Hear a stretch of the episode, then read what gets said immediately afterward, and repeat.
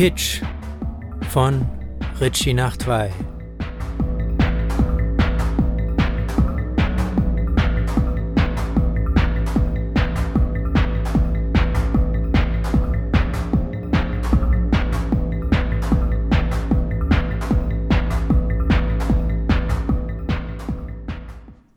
Im Laden stehe ich beim Gemüse. In der einen Hand halte ich ein Plastesäckchen mit Möhren aus Deutschland, in der anderen ein unverpacktes Bund Möhren aus Italien. Quizfrage: Welche soll ich kaufen? Die unverpackte Variante ist plastefrei, aber da ich nicht in Italien lebe, ist sie nicht regional. Ein Truck hat viele Kilometer für dieses und ein paar weitere Bunde Möhren geschrubbt, einmal Brenner und zurück. Die im Plastesäckchen sind aus Deutschland, was bei der Größe unseres Landes auch nicht zwangsläufig regional bedeutet, aber in jedem Fall wären sie regionaler als die italienischen. Meine Hosentasche vibriert, eine SMS von Enzo. Wir haben das Potenzial, Maßstäbe zu setzen. Enzo und ich haben dieses Projekt. Wir sind ein Duo und produzieren elektronische Songs, die aus dem Orbit herüberwinken sollen, wenn es nach uns geht.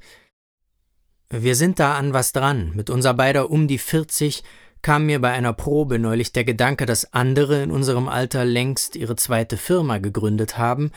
Wir trinken Bier und komponieren Lieder.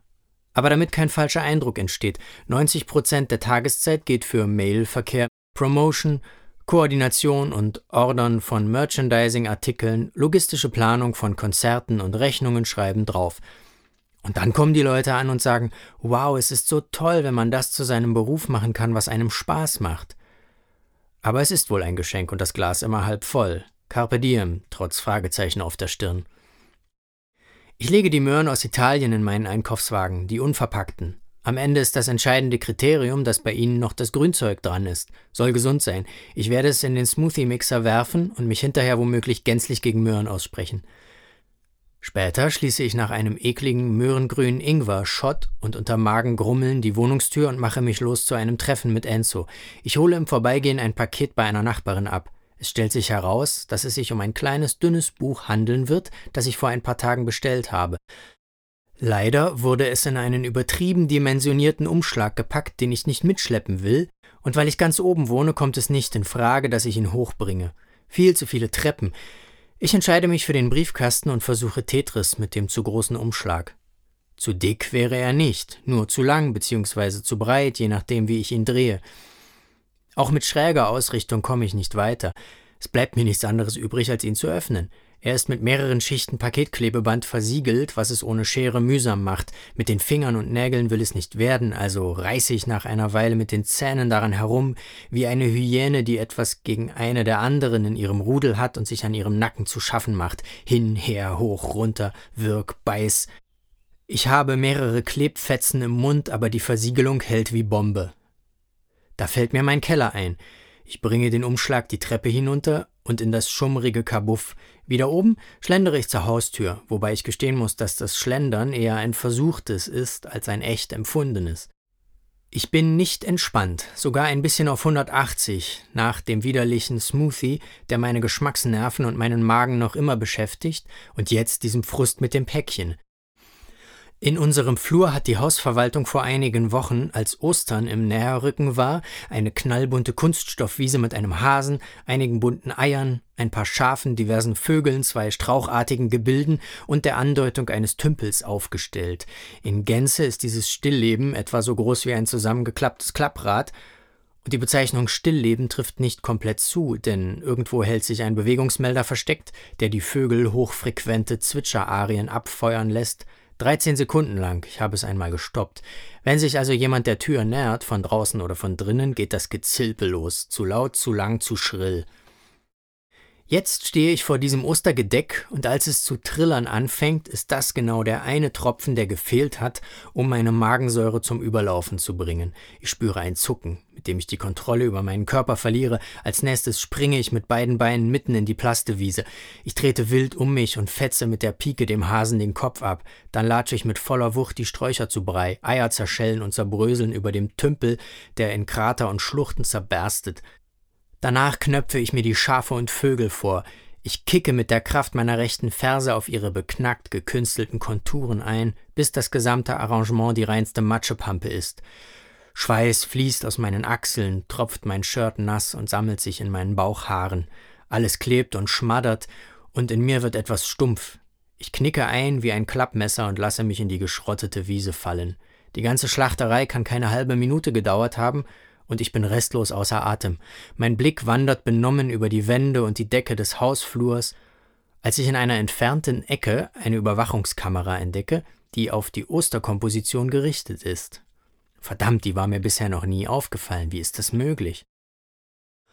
Plötzlich bin ich wieder im Jetzt. Klarheit breitet sich aus. Das Kunststoffgedeck liegt sauber und unbeschadet vor mir. Nur dem Hasen fehlt der Kopf. Den fische ich aus einem der kleinen Sträucher und setze ihn vorsichtig wieder an seinen Platz zurück. Ich drehe mich um. Da ist keine Videokamera. Alles nur Einbildung, ein Kurzfilm des Gemetzels mit Privatvorstellung in meinem Kopf. Vielleicht brauche ich eine Kur oder einen ausgedehnten Urlaub. Ich denke an einen Besuch bei einer Bekannten zurück. Urlaub war das nur so halb, aber immerhin eine Reise. Sie war unterwegs und ich alleine in ihrem von großen Fensterreihen beherrschten Parterre-Wohnzimmer. Ich hatte gerade einige Krümel vom Fußboden aufgepickt, war damit zu einer der riesigen Kübelpflanzen neben der Terrassentür gegangen und ließ die Brotsplitter soeben stolz in die Zimmerpflanze bröseln. Da stand meine Bekannte unvermittelt auf der Terrasse. Ich hatte sie nicht gesehen, wie sie sich über den Gartenweg ihrem Haus genähert hatte. Sie betrachtete mich kopfschüttelnd und ihr Blick strahlte ungespielte Fassungslosigkeit aus. Bevor ich den Flur verlasse und raus auf den Gehweg trete, schaue ich auf eine Spiegelung des Osterdingsbums in einer der Glasscheiben unserer Haustür. Farbflächen und Texturen brechen sich zu neuem und Lionel Feiningers in Blautönen konturierte Gelmeroder Dorfkirche klappt sich hinter meinen Augen auf. Vielleicht könnte eine Videoaufzeichnung einer solchen Verwüstungstat, mal angenommen sie hätte doch stattgefunden, als Kunstinstallation durchgehen. Eine winzige Galerie mit nur einem Raum und an einer Wand steht ein kleiner alter Fernseher aus den 90ern, so einer mit flackernder Bildröhre. Auf ein paar lose verteilten Sitzkissen liegen Kopfhörer bereit, über die die Betrachtenden synthetisches Vogelgezwitscher zu hören bekommen. Das Ganze in Endlosschleife natürlich, denn alle sollen die Chance bekommen, über kurz oder lang ebenfalls in den Zustand der Aggression vorzudringen. Ich spaziere los Richtung Park, wo Enzo schon mit einem Bier herumlungern und warten wird. Ein Gedanke puppelt sich mühsam seinen Weg frei, quer durch den schlackigen Sumpf in meinem Kopf. Ich befinde mich in einem Momentum der Opfermentalität. Ich, das Opfer von Ostergedeck, Paketklebeband und Möhrengrün, ich, der Wirt einer Frustration darüber, dass er das alles zu erdulden hat, wäre es nicht gescheiter anzuerkennen, dass mir diverse andere Dinge erspart bleiben, während mir die eine oder andere Unerträglichkeit in Missachtung meiner sensiblen Lage vor die Füße lullert. Statt der nervigen Festtagsinstallation im Hausflur könnte ich ja von der Verwaltung mit weiteren Staffelmietsätzen konfrontiert werden. Beim Smoothie wäre es vorstellbar, dass ich eine Schimmelstelle am Ingwer übersehe und mir hinterher Magen-Darm-Probleme in einer ganz anderen Größenordnung bevorstehen. Und das Päckchen? Was soll schon damit sein? Wir reden über ein Päckchen, verdammt. Aber ich lehne sie scheinbar ab, diese Halbwelt der Glas halb voll Menschen. Halbwelt deshalb, weil ich ihnen partout nicht abkaufen möchte, dass es in ihrer Sicht auf die Dinge immer kongruent abläuft. In dem Moment ruft Enzo an und gestattet mir, dass ich zumindest mit einem Bein aus meinem Kopfsalat heraustreten kann. Moin moin Enzo, alles Paletti? Ja, hey, grüß dich. Du, pass auf, es tut mir leid, aber ich verspäte mich. Geh schon mal in den Park, in 20 Minuten bin ich da. Na klar, 20 Minuten. Und denk an den Satz, den ich geschickt habe. Wir haben das Potenzial, Maßstäbe zu setzen. Vielleicht kannst du daraus einen Songtext für uns machen. Ist doch ein Hammersatz, oder? Ich antworte abwesend, ja, ich weiß noch nicht. Mal sehen, aber okay, bis gleich. Ich laufe weiter und noch bevor es mich zurückstrudelt in die Sache mit dem Opfermomentum, treffe ich Svenja, als ich mich an der nächsten Ecke bereits im Linksabbiegen befinde. Sie kommt von rechts und will geradeaus, was meinem Links entspricht, wodurch wir auch ohne Worte einsehen, dass wir in die gleiche Richtung weitergehen. Nach wenigen Metern schauen wir uns an und Svenja sagt, Dich treffe ich zurzeit öfter, wie es aussieht. Stimmt, erst gestern. Sowas kommt ja fast nicht vor in dieser Stadt. Wie läuft's mit Doreen? Seid ihr wieder happy oder gehen die Streitereien weiter? Ach, ich weiß auch nicht. Es ist jeden Tag ein Krampf. Heute früh haben wir uns nur kurz gesehen, bevor sie sich zur Arbeit losgemacht hat, aber selbst da haben wir eine sinnlose Diskussion vom Zaun gebrochen. Es ging um einen gemeinsamen Freund. Ich verbringe gerne Zeit mit ihm, aber Doreen hat sich neuerdings total auf ihn eingeschossen und bekrittelt alles an ihm. Manchmal sagt er tatsächlich freakige Sachen, aber vor so ein bisschen peinlich sein ist doch niemand von uns sicher, oder? Vor einer Woche war es jedenfalls ein Spruch, den er gebracht hat und den ich eigentlich ziemlich lustig und gar nicht mal doof fand. Und zwar hat er gesagt, dieser ganze Mainstream um uns herum, alles ist formatiert und angepasst und ich habe das Gefühl, nur noch Pret-à-porter zu sein, weil ich das alles mitmache. Doreen war dabei, als er das gesagt hat, und sie kommt seitdem nicht mehr davon weg. Heute früh hat sie sich zum x-ten Mal darüber aufgeregt, dass er wirklich Pret-à-porter gesagt hat. Wir haben wieder diskutiert, ob es nun aufgesetzt oder affektiert oder pseudo oder alles zusammen von ihm war, oder ob er, wie ich finde, mit einer treffenden Aussage dem Nagel sauber den Kopf abgehauen hat. Punkt Schluss aus, verdammte Kacke, muss man denn immer alles zerreden. Dabei hänge ich so an Doreen. Wir sind jetzt drei Jahre zusammen und ich will, dass es funktioniert. Leider ist diese Diskussion über unseren gemeinsamen Freund eine von der harmloseren Sorte. Manchmal krachen wir noch ganz anders gegeneinander. Aber dann denke ich an meine Oma, die immer gesagt hat, wo die Liebe hinfällt. Und meistens geht es damit etwas besser, obwohl der Spruch eine arge Verkürzung des Alltags in einer Beziehung ist. Irgendwie ist das mit diesen Floskeln genau wie mit der Partnerin. Man kann nicht mit ihnen leben, aber ohne sie geht es auch nicht. Ich murmle etwas Zustimmendes und denke dabei über das Wort Pret-à-porter nach. Es wird wohl irgendwas von wegen formatiert bedeuten. Die Gabe, mir ungewöhnliche Wörter zu merken, habe ich durchaus, nur leider behalte ich meistens nicht die Bedeutung dazu. Ich beschließe mich nicht durch Nachfragen zu verraten und laufe wortlos neben Svenja her.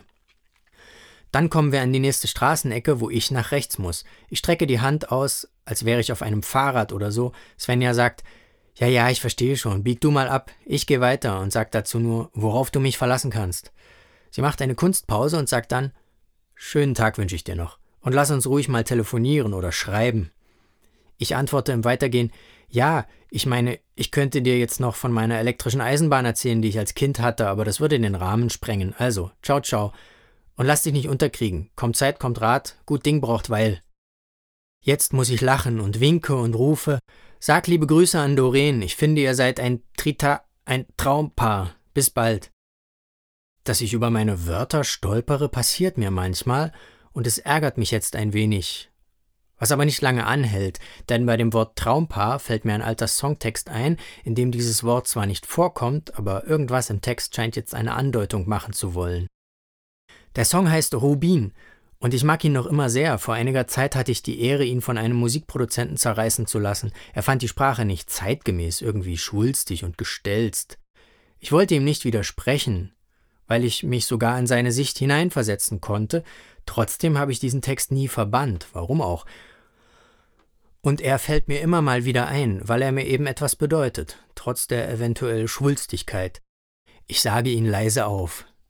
Sie ist da wie ein Rubin vom Regen, Sterne bei Tag, gezeichnet, Formen und Haar, ein Wesen und ich, will bleiben, nur dieses Mal, nur ein Wort, das ich ihr sag, ein Streifen vom Himmel, die Erde scheint von dort so fern, sie spricht nur im Sonnenlicht und schweigt dann, wenn ich was frag, wie weit noch, wie lange schon steh ich hier, Daran zu glauben und an noch viel mehr, nimm meine Hand, das Licht zerfließt zu Sand, nochmal werde ich dir nicht die Winde fangen, sie ist da wie ein Rubin vom Regen, Sterne bei Tag, gezeichnet, Formen und Haar, ein Wesen und ich.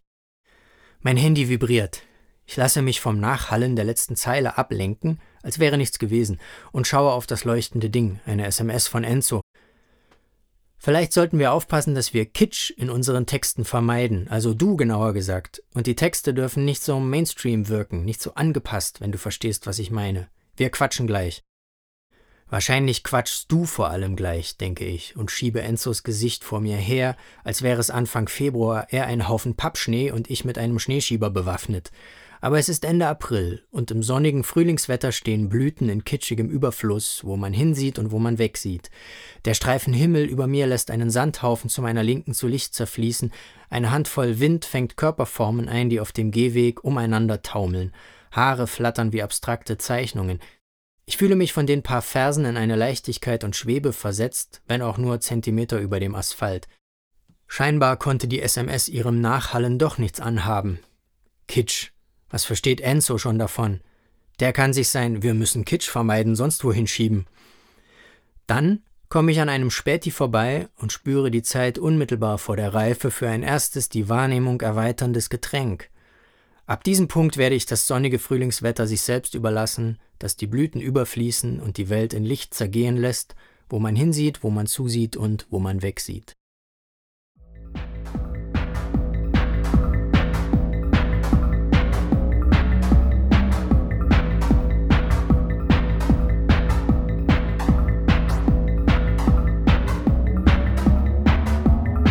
Sie hörten Kitsch, geschrieben, gelesen und produziert von Richie Nachtwey.